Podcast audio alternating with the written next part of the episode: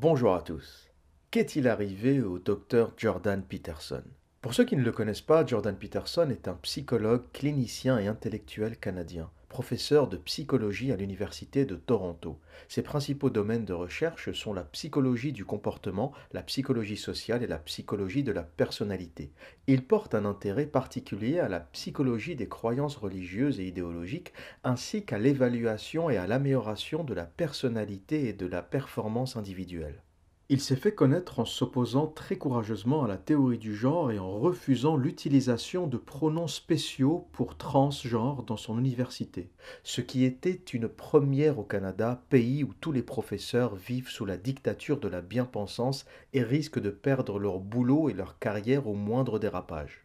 Ce qui a sauvé Jordan Peterson plus que son courage, c'est son talent. Malgré la violence médiatique et universitaire, il a eu le soutien de millions de jeunes Canadiens, puis des millions de jeunes Américains les ont suivis. Car ils ont vu en lui le dernier des Mohicans, le dernier mâle dominant blanc qui ne voulait pas fermer sa gueule, le dernier patriarche, le dernier daron encore debout.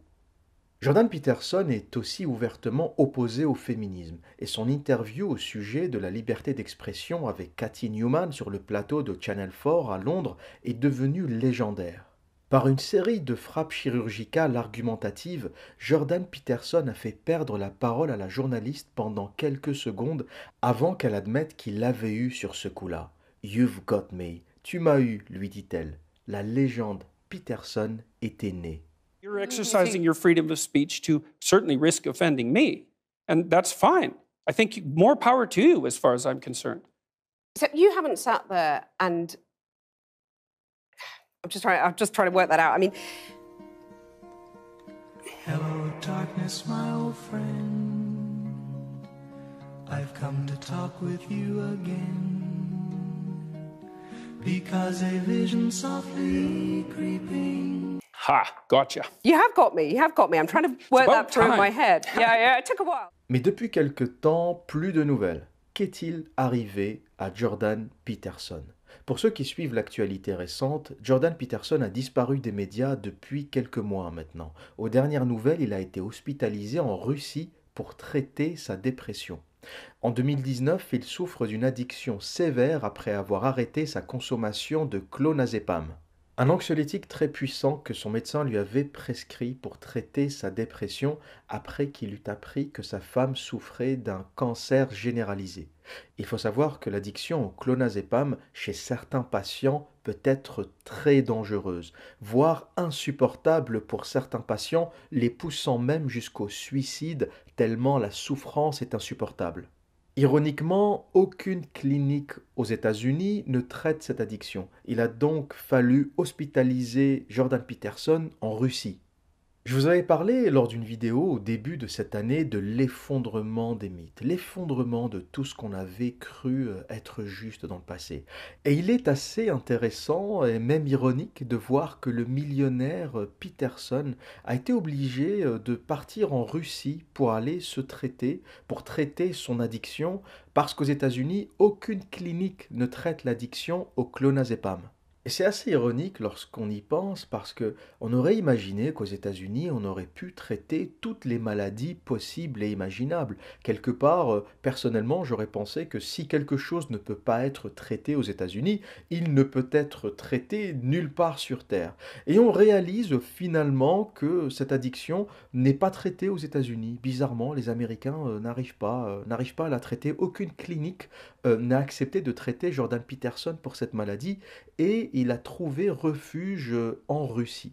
Et c'est assez étonnant lorsqu'on met en parallèle ce qui s'est passé avec le coronavirus, lorsqu'on a vu euh, les Cubains au chevet des Italiens, des avions cubains atterrir à Rome pour venir euh, soigner des malades italiens. On pensait que l'Occident était technologiquement avancé, que notre médecine était excellente, que tout le monde venait se soigner en Occident, et on réalise petit à petit que finalement les Cubains sont pas trop mal en médecine, que les Russes sont pas mauvais, que les Chinois sont très bons. Et tout ce mythe de l'Occident hyper développé, en avance technologique sur le reste du monde est quelque part en train de s'effriter.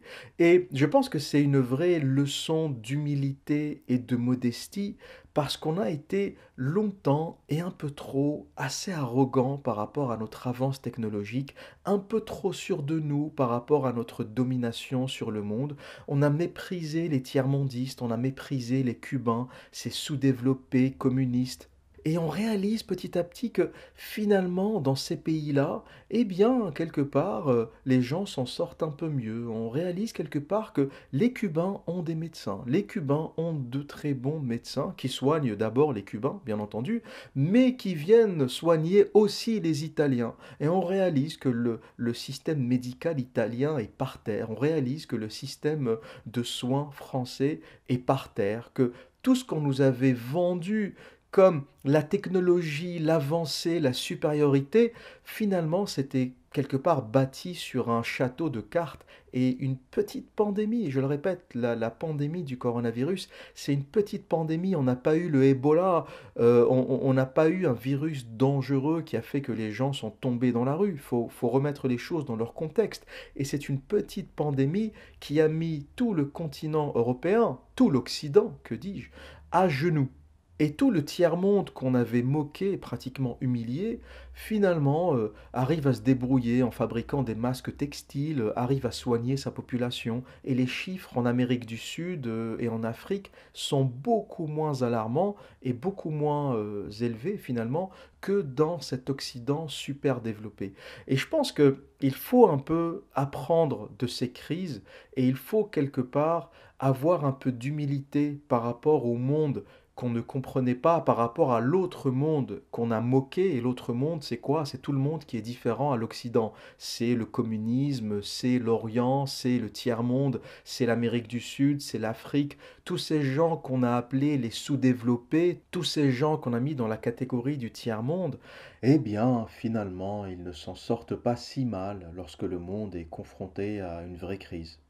Et quand je vois le docteur Peterson euh, millionnaire canadien, star mondial, euh, étant incapable de se soigner au Canada et aux États-Unis, et il trouve une clinique en Russie qui accepte de le soigner, je me dis finalement qui est en avance et qui est en retard, quel est réellement le monde développé et qui est réellement sous-développé, qui est vraiment communiste économiquement ou techniquement décadent et qui est réellement avancé C'est une, question ouverte, mais quand je me dis, quand des millionnaires comme Peterson commencent à se réfugier en Russie pour se soigner, faut vraiment se poser des questions sur euh, l'avance ou la réalité de l'avance technologique du monde occidental tel qu'on nous l'a vendu depuis des dizaines d'années.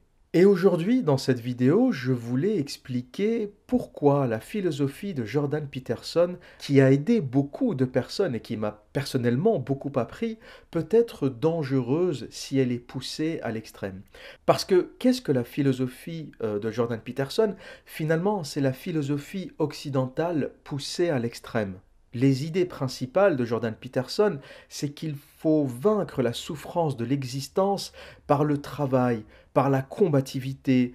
Euh, il n'y a pas de fatalité, il faut affronter les difficultés, il faut se battre, on est en contrôle de son destin. Il ne laisse pas vraiment euh, aller les choses, il ne laisse pas vraiment de place à la vie pour faire son travail, il ne laisse pas vraiment de place euh, au destin tout doit être maîtrisé, tout doit être combativité.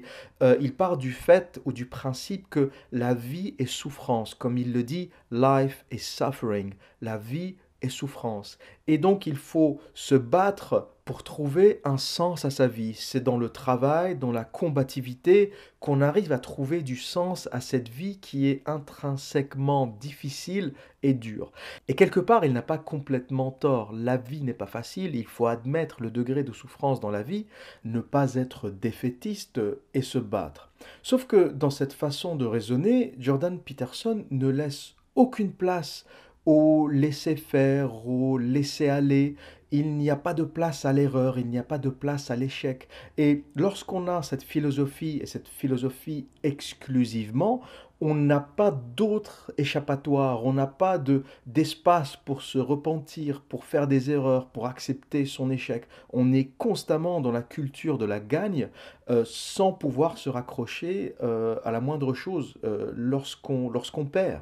Et c'est ici que je voulais apporter de la nuance et de parler aussi des philosophies orientales. Et c'est un peu ce qui a manqué à Jordan Peterson, qui est quelque part un penseur et un philosophe occidental et purement occidental. La substance de Jordan Peterson, elle est euh, nietzschéenne, freudienne, jungienne qui sont quelque part des philosophies euh, de la fulgurance de la pensée, de l'objectivité, de la condition humaine telle qu'elle est, de la condition de l'animal, de la, de la vie, de la volonté de puissance, la philosophie du Dieu est mort, et quelque part il n'y a pas vraiment de place pour la spiritualité dans cette philosophie. Et Jordan Peterson a poussé cette logique à un tel extrême qu'il a fini par en souffrir lui-même. Finalement, lui qui prêchait cette philosophie comme un remède, comme un remède aux jeunes hommes en perte de repères pour qu'ils puissent se remettre sur le droit chemin. Et ça peut marcher dans une certaine mesure lorsqu'on est complètement largué, euh, qu'on est un jeune, qu'on n'a pas de repères, qu'on ne sait pas où commencer dans la vie. Quelqu'un comme Peterson peut te remettre sur les rails. Son discours, c'est euh, quelque part le discours biblique du lève-toi et marche. Il n'y a pas de fatalité. Lève-toi et marche. Lève-toi dignement et va affronter ton destin. Et, et jusqu'à cette mesure, ce discours est valable et peut aider beaucoup de gens. Sauf que là où le discours euh, peut devenir toxique et là où ce discours peut devenir toxique et te faire tomber dans l'autre extrême, c'est un peu l'absence de nuance. Et là, quelque part, s'il y a une vraie bataille entre l'Orient et l'Occident, c'est un peu celle-ci. Moi, je ne crois pas à la guerre des civilisations telle qu'on essaye de nous la vendre. Je crois plutôt à deux philosophies différentes. La philosophie de l'Ouest basée sur le travail, la réussite, le matériel qui ne laisse pas de place à l'échec, et la philosophie orientale, la philosophie de l'Est, qui laisse un peu plus de place à l'univers, à la nature, pour faire son travail. Lorsqu'on compare par exemple les pensées religieuses chrétiennes, musulmanes, voire taoïstes, il y a des notions qui font que l'humain n'est pas complètement désœuvré, lorsque les choses ne fonctionnent pas. On a la notion de destin dans le christianisme, on a la notion de mektoub dans l'islam, mektoub qui veut dire écrit en arabe. Le destin dans la définition euh, chrétienne, c'est les obstacles et les éléments que Dieu met sur ton passage pour que tu ailles à sa rencontre, qui est une notion un peu différente ou un peu plus ouverte, on va dire, que la notion de mektoub en islam par exemple, qui est que tout est écrit. Hein, euh, mektoub, écrit, écrit d'avance. Et donc tout ce que tu fais quelque part, ta vie est quelque part écrite euh, d'avance.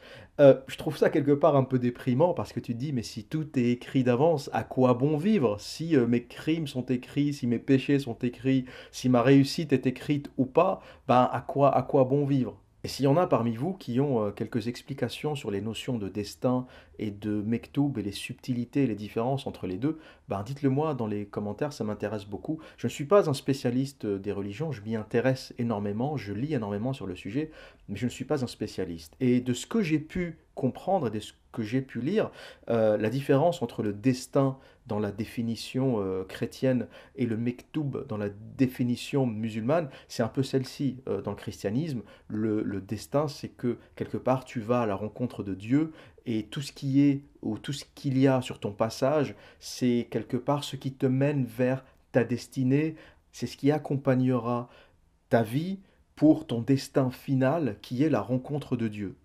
Et la nuance ou la différence qu'on retrouve dans le concept ou dans la notion de mektoub, c'est que ben, tout, est, tout est écrit quelque part, de façon, euh, de façon quasi, quasi précise. Euh, ce, ce, que tu es, ce que tu deviendras est déjà écrit et il y a quelque part une certaine fatalité.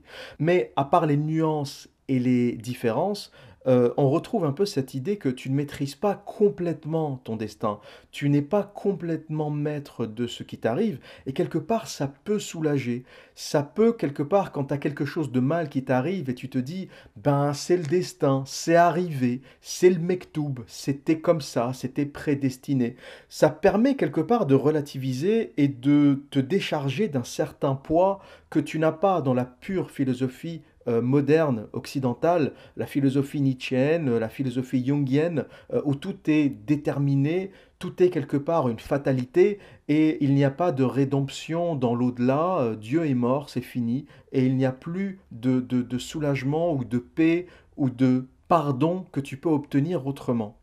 Et c'est ce qui rend la pensée philosophique moderne assez déprimante quelque part. Et c'est ce qui, euh, et c'est ce qui génère euh, au final, quand on va au bout du bout et quand on pousse la chose jusqu'à l'extrême, c'est ce qui donne des gens comme Peterson qui finissent eux-mêmes par développer une dépression. il y a un autre concept aussi intéressant chez les taoïstes qui est qu'il ne faut pas se battre contre les éléments. Il y a un ordre naturel qu'on ne comprend pas toujours et qu'il faut ou à qui il faut faire confiance. Il y a très peu de choses qu'on contrôle au final. Hein. On ne contrôle pas euh, la rotation de la Terre autour du Soleil, on ne contrôle pas euh, les marées, on ne contrôle pas le sens du vent. Il y a plein de choses finalement qui arrivent sans qu'on ait aucun contrôle. Et il faut savoir aussi laisser faire le cours naturel des choses et ne pas systématiquement tenter de tout contrôler. Et c'est là aussi que je suis un peu en contradiction avec la philosophie de Peterson qui est un peu trop extrême dans ce sens où il faut systématiquement se battre, essayer, tenter euh, la, la, psychologie de la gagne poussée à l'extrême. Et si on devait prendre une métaphore, si un taoïste et Peterson devaient naviguer le long d'une rivière, eh bien le taoïste va observer, il va remarquer que la rivière euh, coule coule vers des affluents, puis coule vers euh, un fleuve, et puis euh, va se déverser dans la mer, et qu'il y a comme ça un, cycle naturel. Et le taoïste va prendre sa barque et il va naviguer dans le sens de la rivière. Et puis au fur et à mesure, il va euh, découvrir des villages, des autres, d'autres contrées, il va rencontrer des gens, puis il finira son parcours dans la mer ou sur un fleuve. Et le taoïste essaye toujours de naviguer dans le sens des éléments naturels. Quelqu'un comme Peterson, un, philosophe de l'Ouest, un philosophe hardcore, va naviguer dans le sens contraire. Il va se dire non, il faut se battre. Ce n'est pas parce que la rivière descend qu'il faut suivre son cours. Moi, je veux me battre, je veux découvrir des choses. Donc il va prendre sa petite barque et il va naviguer dans le sens contraire de la rivière et il va s'épuiser. Et puis peut-être qu'il va réussir à faire un kilomètre, deux kilomètres. Il va rencontrer quelques gens, quelques personnes. Il va rencontrer des villages sur, euh, sur son parcours. Mais il va s'épuiser, il va s'épuiser à essayer de remonter cette rivière. Le courant ne veut pas de lui, les éléments ne veulent pas de lui. Tout pousse la rivière pour se déverser dans un fleuve, puis dans la mer. Tout pousse la rivière dans un sens naturel d'écoulement. Et t'as ce pauvre philosophe occidental qui rame contre la rivière, et le taoïste qui descend tranquillement, qui suit les éléments, et qui se dit quelque part, faut pas tout le temps se battre contre la vie. Il y a des choses que tu ne contrôles pas. Tu ne vas pas changer la rotation de la Terre euh, parce que ça ne te plaît pas. Tu ne vas pas changer euh, le, le cycle des saisons parce que ça ne te plaît pas. Il y a plein de choses que tu ne contrôleras jamais et il faut vivre avec. Et quelque part, ce qui a manqué euh, à la philosophie de Peterson, c'est ce qu'on appelle en anglais le sweet spot. Le sweet spot, c'est très dur à traduire en, français. Le sweet spot en anglais, c'est en traduction littérale, c'est le point, le point sucré, mais on va dire, si on devait traduire correctement, c'est peut-être le, point parfait ou l'équilibre parfait. C'est l'endroit où les choses s'équilibrent. C'est l'endroit où la pensée occidentale équilibre euh, la pensée orientale ou la pensée orientale équilibre la pensée occidentale.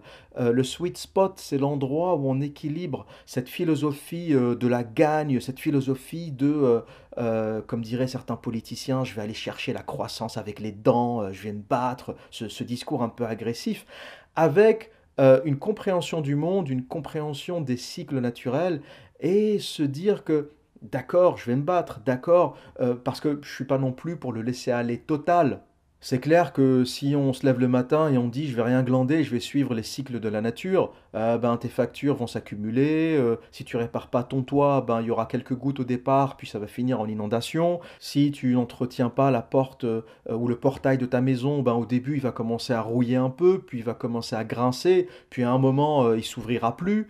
Donc forcément, l'idéologie du laisser aller n'est pas non plus une idéologie.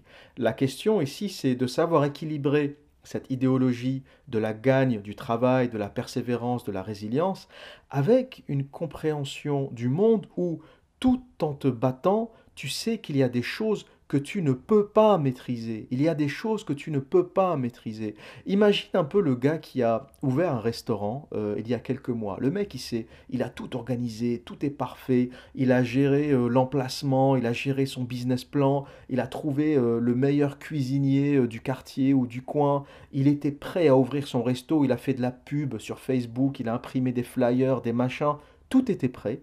Et au moment où il ouvre, t'as la pandémie du coronavirus qui arrive. Il est où ton degré de maîtrise face à un truc pareil? T'as tout contrôlé, d'accord, ton, resto il est parfait, ton business plan il est parfait, mais tu fais quoi quand t'as un truc comme ça? Tu fais quoi quand la terre entière se ferme et quand on te dit ben tu pourras pas ouvrir ton, ton resto? Et le mec a payé un loyer euh, à vide comme ça pendant 3 mois, 4 mois, et le pire c'est qu'il vient d'ouvrir, donc il n'a pas de chiffre d'affaires passé, du coup il n'a pas le droit aux aides de l'État, parce que l'État n'a aidé que ceux qui avaient déjà un chiffre d'affaires et en fonction de ton chiffre d'affaires passé, eh bien, tu as un certain dédommagement de l'État. Mais dans ce cas-là, le mec qu'il vient d'ouvrir, il, n'a pas de, de- d'historique euh, de paiement. Donc, pas d'aide de l'État, obligé de fermer, il continue à payer son loyer. Donc, il fait quoi, ce mec? Et, c'est là où, quelque part, la philosophie euh, orientale peut t'aider. Là, pour le coup, là, tu es purement dans le destin. Là, tu es dans le mektoub. Là, là, il n'y a rien qui va t'aider, mec. Tu as tout fait bien.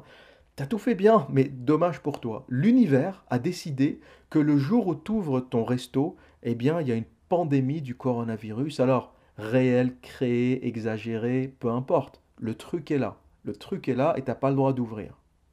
Donc, si un Nietzschéen hardcore, si euh, un, adepte de Jordan Peterson, le mec qui ne croit en rien d'autre que ce travail acharné, tu fais quoi? Tu tires une balle dans la tête tu tires une balle dans la tête parce que cette philosophie ne te laisse pas ou ne laisse pas de place euh, au pardon, à l'échec, à l'erreur. Euh, ça ne laisse pas de place à, une espèce de d'apaisement qui dit que l'univers tout entier a décidé que ce truc ne se passera pas. L'univers tout entier a décidé que tu n'ouvriras pas ton resto. Et si tu as lu un peu Tao, si tu as lu un peu les, les philosophes euh, euh, orientaux, eh bien tu vas te dire, euh, bon ben, il y a un truc que j'ai pas maîtrisé. Et l'univers a décidé que je n'ouvrirai pas au mois d'avril, que je n'ouvrirai pas au mois de juin. L'univers a décidé que j'ouvrirai au mois de juillet. C'est comme ça. Faut pas chercher à comprendre, il n'y a pas de logique, tu n'en trouveras jamais. Euh, il ne s'est rien passé pendant les, les, les 50 ans que tu as passé sur Terre, où tu n'as jamais décidé d'ouvrir de resto, il ne s'est rien passé. Le jour où toi, tu décides d'ouvrir un resto, tu as une pandémie mondiale. Va comprendre. Alors tu peux déprimer, tu peux dire euh, j'ai pas de chance, je suis un connard, je suis une merde, faut que je me flingue, faut que je me pende. Mais tu peux aussi, si tu as un peu compris euh, comment fonctionne le monde, si tu fais un peu confiance à l'univers, à Dieu, à Shiva, à ce que tu veux, hein, croyez en ce que vous voulez, hein, ce- c'est pas, la question. Euh, mais quelque part, tu te dis, ben, ce truc-là, ce truc-là qui gère cet univers que je ne comprends pas, a décidé que moi, je n'ouvrirai pas mon resto. Point. Et pour revenir aux philosophes de l'Ouest, euh, on peut considérer Jordan Peterson comme un philosophe, hein, même si euh, il ne se, présente plus comme un, psychologue, comme un sociologue, comme un clinicien. Euh, on peut aussi le présenter comme un philosophe, parce que c'est une vraie pensée qu'il a, c'est un vrai mode de pensée qu'il a.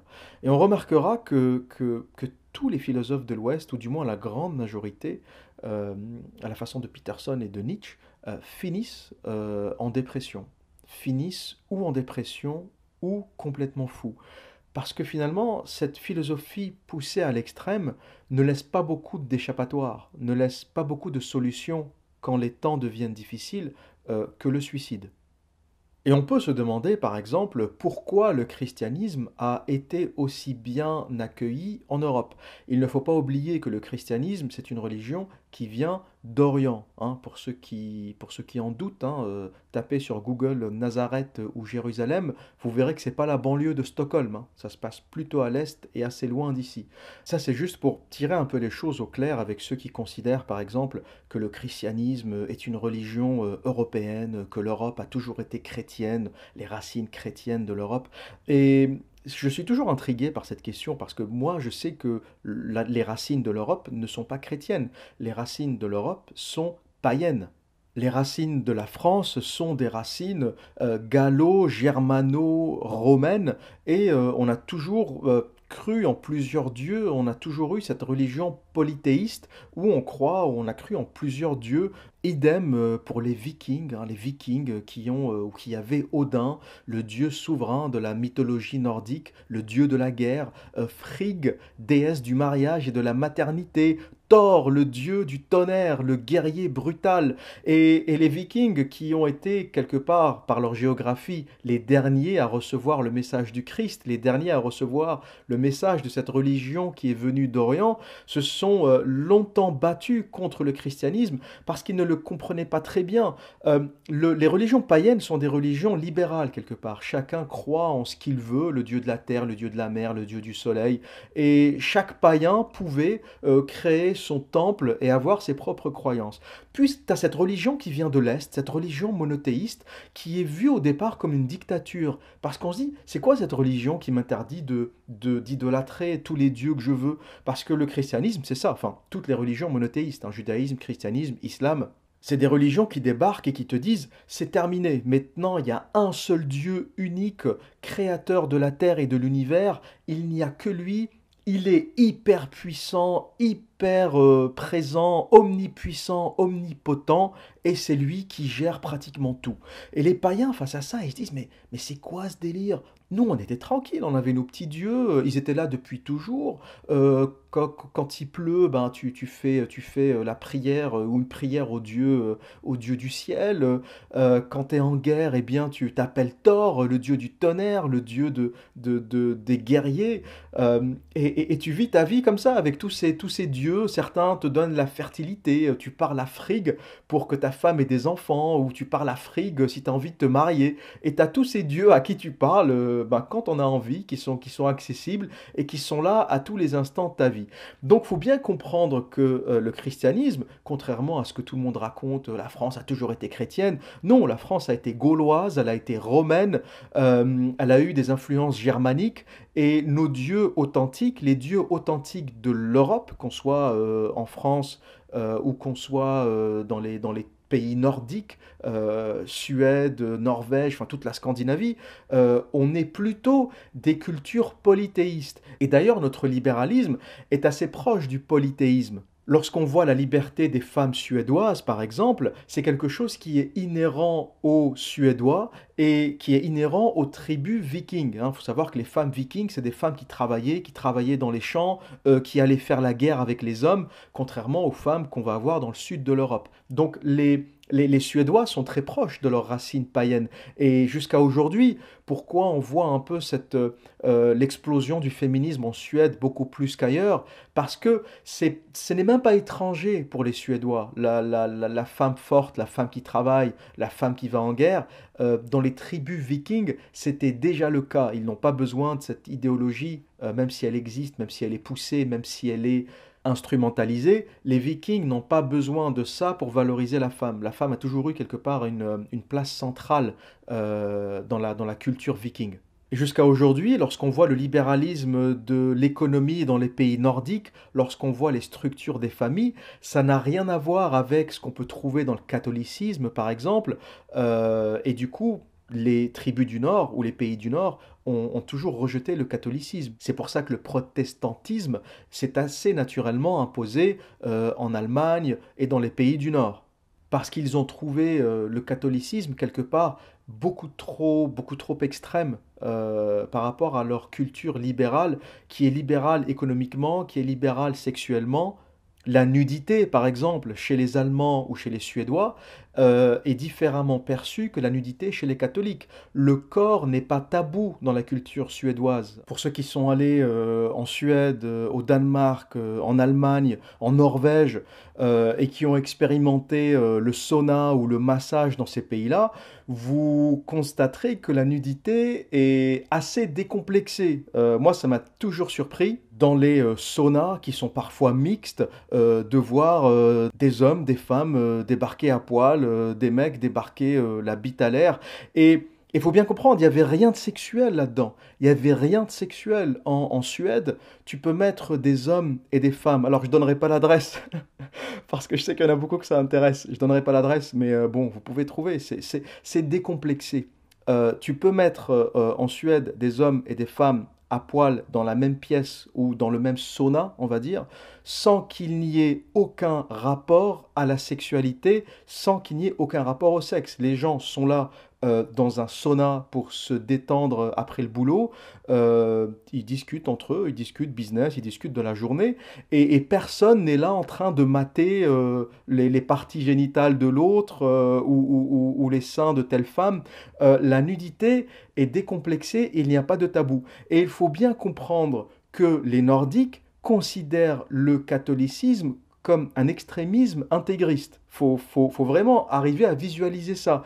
Si les catholiques considèrent euh, l'islam comme de l'intégrisme, les protestants réformistes considèrent le catholicisme comme de l'intégrisme. Si tu veux, le, suédois euh, réformiste est aussi critique envers le catholicisme que le catholique peut être critique envers l'islam. hein. Si tu veux, comme on dit, euh, chacun, chacun son extrémisme. Et la raison en est simple, c'est qu'ils sont plus proches de leurs racines euh, païennes libérales que nous. Il faut dire, pour certaines raisons, je ne sais pas, qui sont culturelles, peut-être une facilité à accepter l'autorité. hein, je l'ai déjà, euh, je l'ai déjà expliqué. Tous les grands hommes français ne sont pas des démocrates. hein. Napoléon, euh, De Gaulle, les rois de France, on a eu des militaires, des empereurs. on n'a pas eu beaucoup de grands noms élus en France. La plupart des gens qui ont sauvé le pays ou la plupart des, noms qu'on a idolâtrés ont toujours été des personnes non élues, empereur, général, euh, roi, si, on remonte à beaucoup plus loin, ce qui n'est pas du tout le cas dans les pays nordiques. On n'idolâtre pas les militaires euh, en Norvège ou en Suède. hein. Les gens vont vous rire à la gueule si vous leur dites que votre figure emblématique est un, est un général ou un militaire. Ils ont d'autres euh, d'autres valeurs, c'est d'autres pays, c'est un autre système, c'est une autre culture. Mais il faut bien remettre ça en, perspective, et c'est pour ça que le voyage et que la découverte ouvrent les esprits, euh, et c'est pour ça que lorsqu'on est confronté à l'autre au travers du voyage, on est confronté à sa propre réalité. Mais il faut comprendre que dans les pays du Nord, il y a aussi la comparaison euh, du protestantisme, de l'Église euh, réformée euh, au catholicisme. Et pour les Nordiques, la figure du pape est une figure intégriste. Aussi choquant que cela puisse paraître, euh, si tu parles de catholicisme à un Suédois, il va te prendre pour un intégriste. Parce que le mec est libéral dans l'âme. Et, et ma compréhension, hein, et ça ne tient qu'à moi, les Nordiques sont beaucoup plus proches de leurs véritables racines païennes que les Européens du Sud, italiens, français, espagnols, qui, sans le savoir, sont devenus des orientaux. Euh, nous avons quelque part accepté cette religion d'immigrés. Le christianisme est une religion immigrée. Euh, le christianisme est arrivé en 100, 170. On peut, on peut imaginer, ou plutôt on peut retrouver les premières tribus chrétiennes ou les premiers chrétiens en Europe à partir de 170 ou euh, 200 après Jésus-Christ. Et bien plus tard, bien sûr, le temps que ça fasse son chemin jusqu'au jusqu'au nord de l'Europe.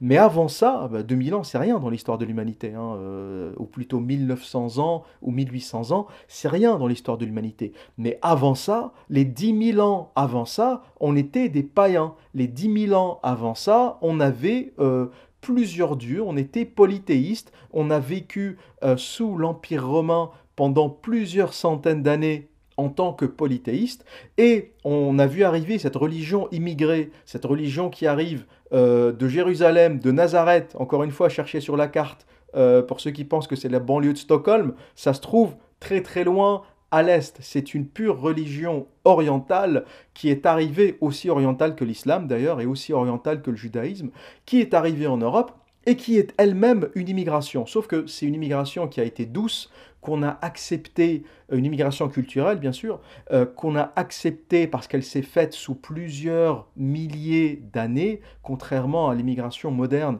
qui est un choc violent qui s'est fait sous 30 ans, quoi. 30 ans, il n'y avait rien avant 60, avant 1960, et d'un coup, tu as des, t'as des centaines de milliers, pour ne pas dire des millions, de personnes d'une autre culture qui arrivent. C'est la seule différence, c'est la violence du choc. Euh, une, religion monothéiste qui met 2000 ans à s'installer, euh, quelque part, trouve un certain rythme, une certaine euh, douceur dans son intégration, une certaine acceptation plus ou moins un calibrage, parce que le christianisme a été calibré, certaines choses peut-être trop extrêmes pour nous ont été adaptées pour que ça passe mieux, certaines choses ont été complètement rejetées par les protestants, les protestants ne se sont pas embarrassés avec le catholicisme, ils ont vu que c'était beaucoup trop pour eux et que euh, cette histoire ne, ne, les intéressait pas, ils ont réformé et ils ont créé le protestantisme. Donc quelque part, euh, tout le monde n'a pas forcément accepté le christianisme. Il s'est adapté, il s'est ajusté, et on a eu des variantes euh, en fonction des natures profondes des nations. Euh, et les Slaves sont devenus orthodoxes, les Européens du Sud sont devenus catholiques, et les Européens du Nord sont devenus protestants, anglicans, réformistes, etc. Mais quelle que soit la croyance, quelle que soit la religion, euh, je ne suis pas croyant, mais j'ai toujours respecté les croyants parce que quelque part, je sais que la croyance est une soupape. Quand tout s'effondre, quand les choses ne marchent pas, quand euh, tu es démuni face à la maladie, face à la pauvreté, face, face, face à la vie, eh bien, la religion, quelle que soit ta croyance, quel que soit ton Dieu, quel que soit euh, ton euh, logiciel, qu'il soit taoïste, qu'il soit chrétien, qu'il soit protestant, qu'il soit musulman, qu'il soit juif, quelle que soit la, la forme que tu as choisie pour t'y accrocher, ça te donne une espèce de force face à la fatalité que le, le philosophe occidental nietzschéen n'a pas. Nietzsche, c'est, euh, ou plutôt Nietzsche, Peterson, Jung, euh, Freud, tous les philosophes de l'Ouest qui considèrent l'homme uniquement comme un animal euh, qui n'a pas, euh, pas d'aspect spirituel, qui, euh, qui est simplement une, une espèce d'échange de richesse, qui est simplement quelqu'un qui est fait pour conquérir, gagner, vaincre, acquérir de nouveaux territoires, cette espèce de, de rapport uniquement au matériel. C'est une philosophie qui marche tant que tu gagnes, c'est une philosophie qui marche tant que tu es dans la gagne, mais dès que les choses s'effondrent autour de toi, eh bien, à part le suicide, il ne te reste rien. Et c'est pour ça que la, la, plupart ou beaucoup des philosophes de l'Ouest finissent euh, déprimés, suicidés, malades, parce que cette fulgurance de la pensée nietzschéenne, euh, alors oui, elle est séduisante, euh, oui, elle est vraie à plusieurs égards, et je, je, je, suis pratiquement, ou je me définis pratiquement aussi comme, comme nietzschéen. Euh, mais si on ne sait pas y apporter de la nuance, si en plus d'avoir absorbé Nietzsche, Jung, Freud et Peterson, si en plus de ça, tu n'as pas compris, comme l'a compris Tao, comme l'ont compris les taoïstes, qu'il y a des choses dans l'univers que tu ne comprends pas et que tu ne maîtrises pas, euh, eh bien, le jour où les choses tournent mal, euh, tu n'as rien, tu n'as plus rien à quoi t'accrocher. Et c'est ça que je voulais un peu euh, apporter aujourd'hui dans cette façon de, penser. C'était euh, une critique de la philosophie occidentale qui, quelque part, ne laisse pas beaucoup de, place euh, au pardon, à l'échec, à la rédemption, et ce que nous a apporté l'Orient, ce que nous a apporté l'Orient au travers de la religion chrétienne, ce qu'apporte l'Orient au travers de, la, de l'islam également, au travers du judaïsme, c'est cette, euh, cette notion de, pardon, de rédemption, de, d'acceptation de l'échec quand ça arrive, et surtout de se dire, il y a une force supérieure, quelle qu'elle soit. C'est pas forcément euh, un Dieu unique, euh, etc. Ça, ça, ça peut être d'autres choses qui, qui, qui, nous dépassent et qu'on n'arrive pas à comprendre. C'est justement la notion de la foi, c'est de croire en quelque chose que tu n'as jamais vu, que tu n'as jamais entendu, mais euh, t'y crois. Tu sais pas pourquoi, tu sais pas comment. Et tous les hommes ont quelque part une tendance naturelle à la croyance. Euh, on ne le sait pas, mais tu laisses un homme dans une grotte euh, pendant un an tout seul. Si tu reviens, ben, il aura commencé à peindre des trucs sur les murs, euh, il se sera inventé une croyance. C'est un peu comme euh, Seul au monde, le film basé sur l'histoire de Robinson Crusoe, où Tom Hanks commence à peindre un visage qu'il appelle euh, Wilson, et il commence à parler à Wilson, parce qu'au bout de quelques années, le mec devient fou, et il a besoin de trouver des gens avec qui communiquer. Euh, et l'être humain est comme ça. L'être humain a besoin de cette, de cette croyance supérieure, de se dire qu'il y a quelque chose. Je ne l'ai pas vu, je m'en fous, je ne l'ai pas entendu, je ne, je ne sais pas, mais je sais que c'est là. Et lorsque tu n'as pas ça, eh bien, tu es comme Jordan Peterson, tu es face au vide de l'existence, face à l'obscurité.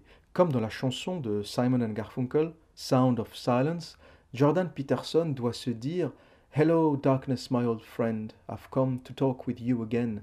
Salut à toi, obscurité, ma vieille amie, je suis venu te parler encore une fois. Parce que lorsque tu n'as plus de croyance, lorsque tu as ce logiciel de Peterson basé sur le travail acharné, sur la réussite et sur la souffrance, et lorsque tu dois affronter tout seul l'obscurité et le silence de l'existence, il n'y a plus qu'une clinique russe spécialisée dans le traitement des dépressifs qui puisse te sauver.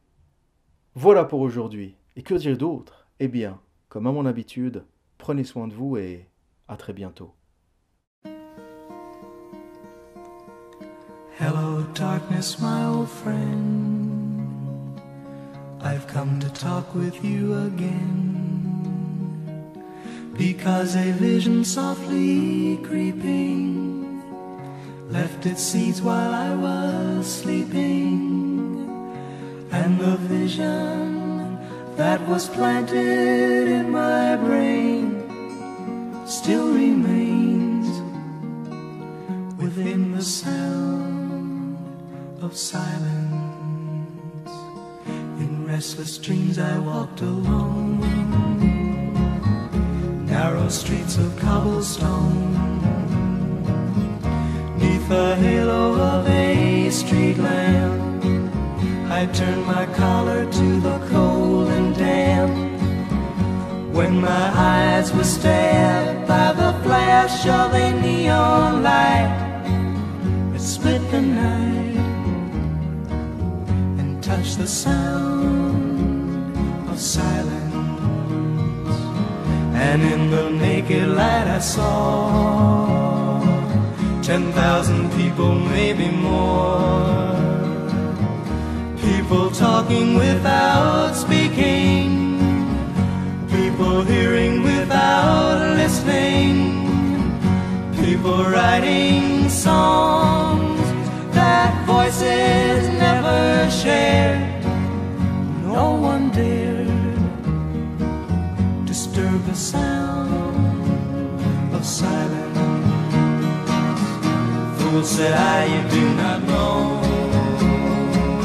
Silence like a cancer grows. Hear my words that I might teach you. Take my arms that I might reach you. But my words